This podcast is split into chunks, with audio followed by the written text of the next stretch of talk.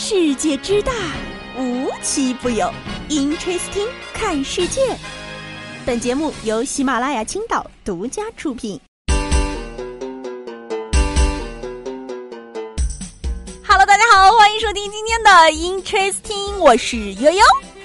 昨个啊，真是有一件大事儿发生了。所以啊，悠悠就马不停蹄的今天赶紧把它放到了这期节目的开头，以示它的重要性。因为这位人物对于我们女生们来说非常重要，当然啊，也包括部分的男生啊，就是不管男生女生都爱消费的这帮群体，那是非常的开心，因为李佳琦回归直播了。Oh my god！硬是整出了一种甄嬛回宫的架势。仅仅在他开播十分钟之后呢，就吸引了二十万次人的观看。晚上到十九点四十九分的时候，再点进去看的时候，观看人数就已经到了一万五千三百九十点五万次啊！最后啊，这个李佳琦以六千零七十三点三万次的观看人数收官了啊！就是夸张到什么地步呢？哎，回家的路上看到外卖小哥都停下脚步，在点开直播看李佳琦。简直了！我就觉得李佳琦回来之后，整个朋友圈仿佛都在裸奔似的野性消费啊！真服了呀！这就是口红一哥的地位嘛？而且啊，还有细心的网友说，这个李佳琦团队休整之后，整个团队都变得容光焕发了呀！甚至就连他的助手旺旺都趁机使用替身文学替旺旺。登上了热搜。当然了，此旺旺非彼旺旺，倒是旺旺集团趁此机会借机上了一把热搜，而且呢还宣传了自己一波。只能说这一波是只赚不亏呀。不知道昨天各位小伙伴有没有在李佳琦的直播间剁手呀？反正啊，那个熟悉的美眉们，三二一，上链接又回来了啊！我们这个双十一注定是要剁手了啦。我太难了。说起剁手了啊，真的是要剁手。首先呢，我们得有收入啊，得有来源啊，得赚钱啊。要说啊，现在这个时代的变迁呢，导致这个女性的观念呢也在发生改变。现在啊，再也不是那种男耕女织的时代了，社会上也有越来越多的女强人。不只是女强人啊，大家在法律意识这一块儿也是有越来越强的观念了啊！不仅体现在我们年轻人身上，还体现在老年人身上。前两天啊，湖北武汉的一个电视台呢报道了一件事情，非常的离奇啊！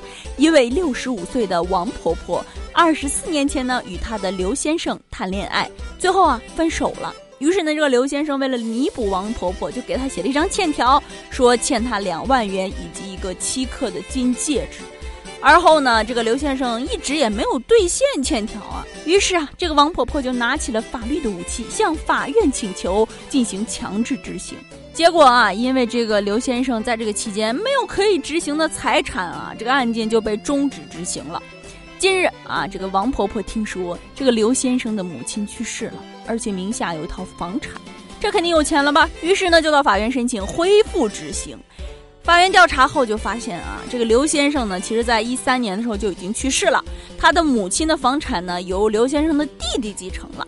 最后，这个法院就经过调解啊，刘先生的弟弟愿意偿还这笔钱以及利息，向王婆婆转账了五万三千六百元啊。在这件事情里面，最无辜的就是弟弟了。弟弟说：“我招谁惹谁了？我还要给你聊你的感情债。”这件事情告诉我们什么啊？一定要言而有信，写下的欠条就一定要兑换啊，不然等你没了之后，可能你的家里人还是要为此付出代价的。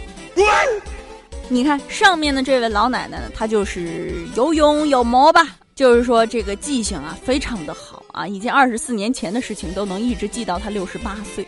哎，接下来这位老奶奶，她记性可就不怎么好了啊。这个在河南周口啊，一个六十八岁的老奶奶总是忘了带钥匙。嗯，虽然悠悠现在二十多岁就已经出现了这种问题，不知道是哪里的问题啊，但是悠悠也总是忘带钥匙。但是这位老奶奶跟我不一样的时候，人家比我更有勇气。人家忘带钥匙，怎么回家呢？哎，拿铁锹在大铁门门口开始挖坑。只要这个坑挖好，这位奶奶啊就可以从坑里钻回家了。反正啊，从这个视频上拍到的这个老奶奶熟练的动作，我觉得可以判断，她不是第一回了啊。她的孙女儿说自己奶奶老了啊，六十八岁，而且是个聋哑人，记性也不好，所以经常忘带钥匙。可能这奶奶这样已经干了很多次了，但这一次让孙女碰着了啊！回家的时候发现奶奶的洞已经快挖好了，哎，知道自己快能回家了，笑得非常开心。孙女笑得也很开心啊，说怪不得大门前地下的这片地永远都是湿的。本来呀，还以为奶奶是藏了什么传家宝啊，悄悄埋在这儿了。结果啊，只是人家回不去，经常挖地道。哎，也有网友说了，奶奶年轻的时候是不是参加过地道战啊？经验如此丰富。哎，接下来要聊这事儿呢，就更离奇了啊！如果有一天你在你家的小区楼下看到了一个扫地机器人在扫小区的地，你会作何感想呢？这个时候呢，你不用怀疑，不用质疑，不用疑问啊，可能他仅仅是被他们家的宠物给扔出来了啊，咋回事呢？前两天在重庆，一位男子啊分享了一段视频，引起了网友的这个热议，大家纷纷表示太搞笑了。事情呢是这样的。这个男子啊，回小区的时候发现地上有一个扫地机器人，而且啊，这扫地机器人怎么看怎么眼熟。研究了一下，发现啊，原来是我自己家的啊。然后啊，他就去看监控，看这扫地机器人是怎么打开家门，怎么跑到楼下的呀？呃，结果发现了不得了啊，是自己家的猫开的门。不过啊，后续的故事就没人知道了啊，不知道这机器人是怎么下的二十七楼。嗯。我觉得啊，要是我第一次去这小区，我都觉得这小区可以买高端呐。整个小区的绿化都是靠智能完成的，这可是个智能小区啊！格局打开了。其实啊，这背后的功劳不还得归功于这小猫咪吗？啊，人家猫咪的一个小动作就奠定了智慧城市的里程碑，我愿称之为公益志愿喵喵喵。喵啊！哎，今天节目的最后呢，还是要跟大家讲讲最近的这个时尚风向。悠悠就觉得每隔一段时间，这个时尚风向就让我觉得非常的扑朔迷离。为什么呢？这次啊，我是感觉全网都在穿一只鸟。事情是这样，最近啊，我总是被这个大数据推送始祖鸟话题。为什么呀？难道这就是最近的时尚密码吗？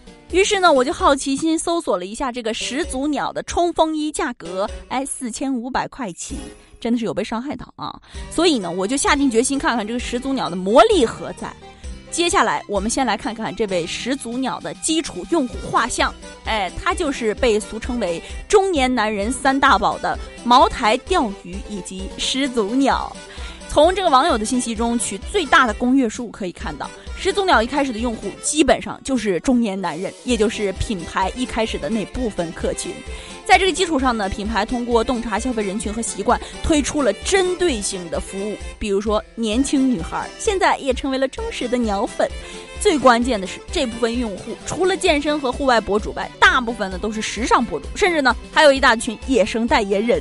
始祖鸟女孩甚至成为了一个时尚标签。最离奇的啊，是这个始祖鸟的衣服，因为它的衣服非常的单一，而且看着真的很不适合穿搭。于是啊，网友就对于始祖鸟衣服的穿搭给出了非常丰富的答案。接下来呢，就给大家列举一些这个网友为始祖鸟品牌开发的应用场景。首先啊是送外卖，简直就是浑然天成，根本分不出来谁是谁啊。其次就是做核酸，哎，也非常方便啊。最后呢就是拿快递啊。当然了啊，也有更狠的建议，说亲亲这边建议您换个品牌穿呢。尽管啊这鸟人有鸟人的担忧，但是大部分鸟人还是相当自信的。以前呢只是爸爸圈买，现在年轻人也为之疯狂呀，简直就是时尚是个圈儿，圈儿的就是一代人的青春呐。好了，今天的节目呢到这里就结束了，我们下期节目再见吧！别忘了帮我转赞、评三连哦，拜拜。难道这就是爱情？啦啦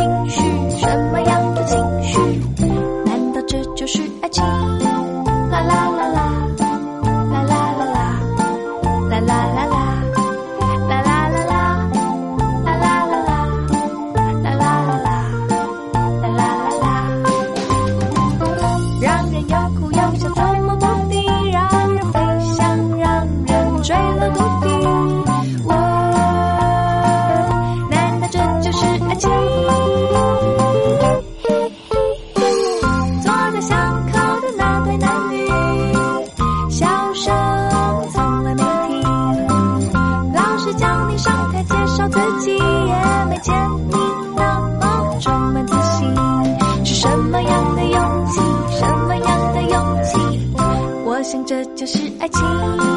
啦啦啦啦，啦啦啦啦，啦啦啦啦，啦啦啦啦，啦啦啦啦，啦啦啦啦，啦啦啦啦，我想这就是爱情。啦啦啦啦，啦啦啦啦，啦啦啦啦，我想这就是爱情。啦啦啦啦，啦啦啦啦，啦我想这就是爱情。